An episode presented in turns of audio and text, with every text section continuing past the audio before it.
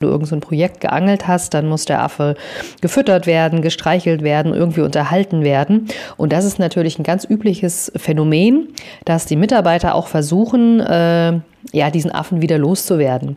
Und beim Thema Monkey Business, das ist heutzutage so ja wirklich die Rückdelegation an den Chef oder beziehungsweise an die Führungskraft.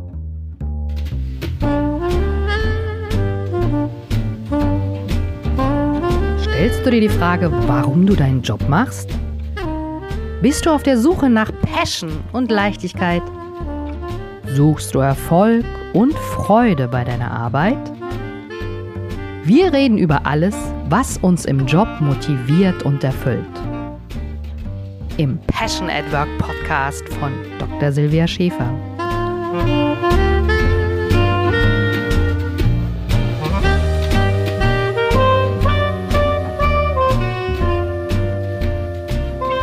Schön, dass du wieder dabei bist im Passion at Work Podcast. Und ja, ich habe letztens einen Vortrag gehalten zum Thema Servant Leadership im Mittelstand. Das war super, super cool. Denn äh, ja, Servant Leadership ist den meisten noch nicht wirklich ein Begriff, aber ich finde das äh, mega wichtig, damit die Mitarbeiter halt in den Flow kommen, damit sie halt auch gut arbeiten können und so weiter. Und mir ist es ja immer wichtig, äh, das weißt du ja schon wahrscheinlich, dass du selbst Erfolg hast, und zwar Erfolg nach der eigenen Definition, und zwar ohne, dass du dich oder dein Team selbst irgendwie verausgabst, ja. Und da habe ich dann so in, ja, war dann eine Pause angesagt und so bei Stehtischchen mit coolen Snacks und leckeren Getränken kamen wir so ins Gespräch und dann ging es um das sogenannte Monkey Business. Und da habe ich gesagt, da mache ich jetzt mal wirklich eine Podcast-Folge dazu. Ich hatte da schon vor Jahren mal einen Blogartikel, aber ich würde dir das gern, das Thema einfach nochmal näher erläutern, denn äh, Monkey Business ist natürlich, ähm, ja, sehr, sehr spannend. Ja, zum einen möchte ich dir erst nochmal kurz erklären, äh, wo das denn überhaupt herkommt, der Monkey Business, also sozusagen, ähm, wenn man einen Affen auf der Schulter hat, ja, der Affe stellt man sich so vor, der hüpft dann sozusagen von ja, von Schulter zu Schulter, also von Mitarbeiter zu Mitarbeiter. Und äh, der Affe ist quasi gleichbedeutend mit einer, äh, mit einer Aufgabe, ja, oder einem Projekt entsprechend. Und äh, das ist schon 1974 gab es da mal einen Artikel im Harvard Business Review. Und da geht es halt um dieses Thema Rückdelegation. Und äh, da wurde es zum ersten Mal zumindest erwähnt.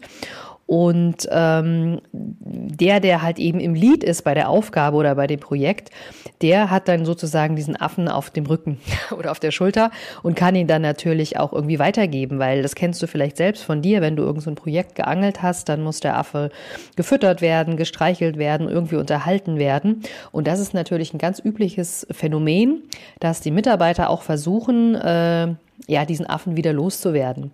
Und beim Thema Monkey Business, das ist heutzutage so, ja, wirklich die Rückdelegation an den Chef oder beziehungsweise an die Führungskraft.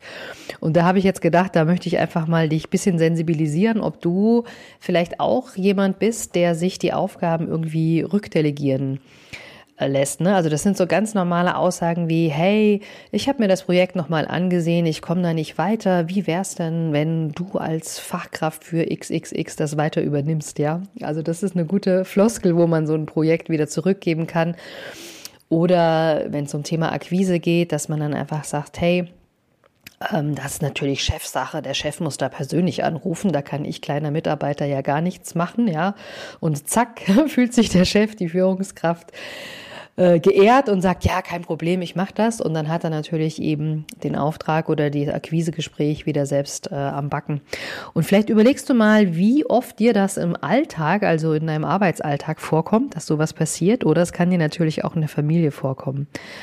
Aber das Problem, was dahinter steckt, ist einfach, dass man sich als Führungskraft eben mit diesen sogenannten ja, Sachbearbeiteraufgaben beschäftigt ähm, und nicht wirklich mit der Führung. Ja? Das heißt, man erledigt dann quasi die Aufgaben, wo man die Mitarbeiter dafür eingestellt hat. Aber Jetzt lass uns mal drauf eingehen, warum ist es denn so schwer, ja, diesen Affen beim Mitarbeiter zu lassen oder warum wehren sich so wenige Führungskräfte, diesen Affen wieder auf die Schulter hüpfen zu lassen? Und da gibt's verschiedene Ideen. Also es kann natürlich sein, dass du einfach sozusagen ein Machertyp bist, dass du super gerne entscheidest, dass du einfach denkst, ey cool, da kommt jemand nicht weiter, jetzt nehme ich mal die Herausforderung an und zeige denen mal so richtig, wie es geht. Ne? Also Ärmel hochgekrempelt und los geht's. Und ähm, ja, das kann sein, wenn du diese, diese ähm, ja, Charakterzüge hast, dass du dann einfach sagst, nö, cool, ich mach's mal wirklich selbst und werd's einfach übernehmen. Ne? Dann zack, hast du den Affen wieder auf deiner Schulter. Kann aber auch sein, dass du einfach als Führungskraft auch so ein bisschen perfektionistisch bist und denkst so, ah, der Mitarbeiter, hm, ob der das so richtig macht, vielleicht schludert er ein bisschen, ist auch ein bisschen ungenau. Also wenn du selber Perfektionist bist, dann sagst du meistens, ach, bis ich dem jetzt erklärt habe, bis der das alles so macht, wie ich es gern hätte, dann mache ich es doch lieber selbst. Ja, das heißt, ähm, da kann es sein, dass du dich da auch triggern lässt, wenn die Leute halt kommen und sagen, ja, Sie, Herr Chef, Sie können das doch viel besser und Sie sind doch viel besser ausgebildet und so weiter. Ähm, dann hast du diesen Affen vielleicht wirklich direkt gerade auf der Schulter, ja. und ähm, sollte natürlich nicht so sein.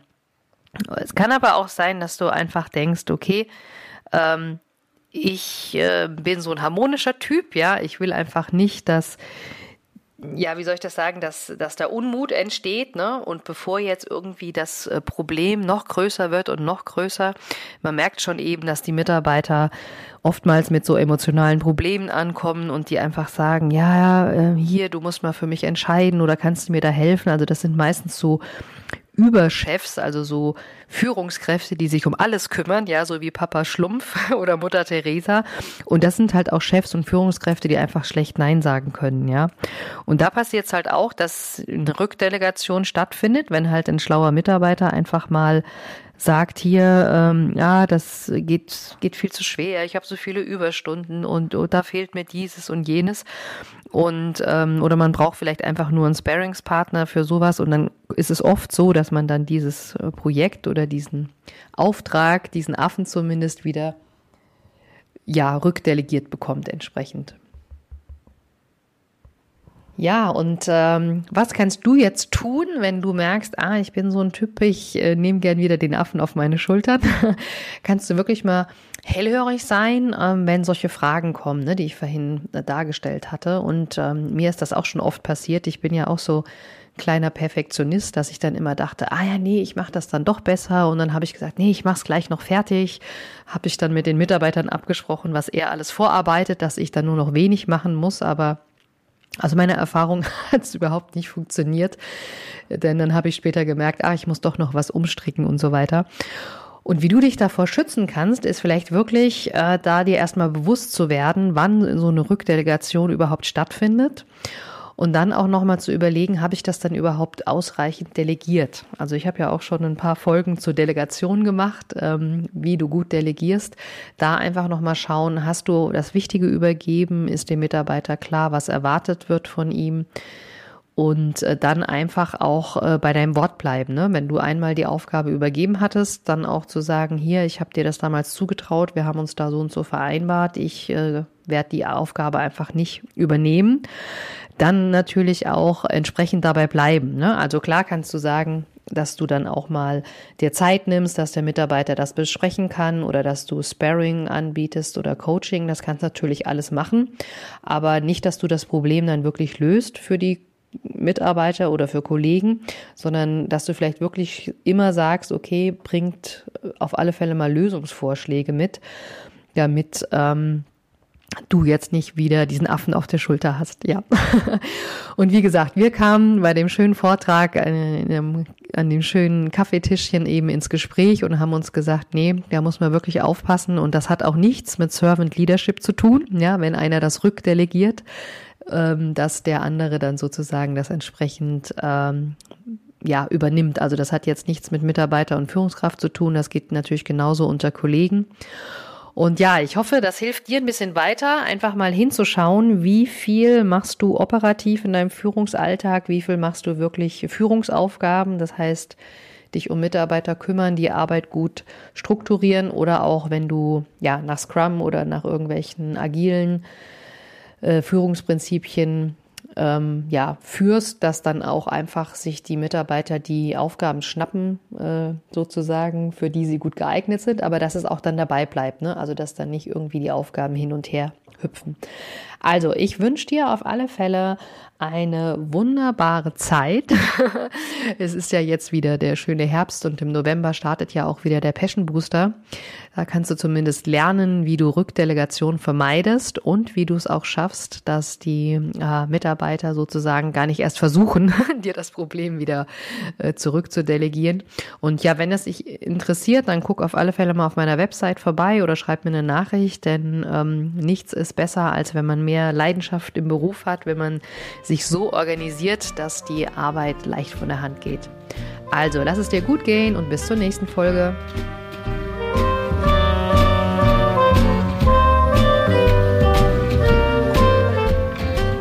Genieße deinen Job und deinen Erfolg. Wenn du die Impulse umsetzt, dann hast du persönlichen Erfolg und mehr Leichtigkeit im Job. Viel Spaß beim entspannt erfolgreich sein wünscht dir deine Silvia.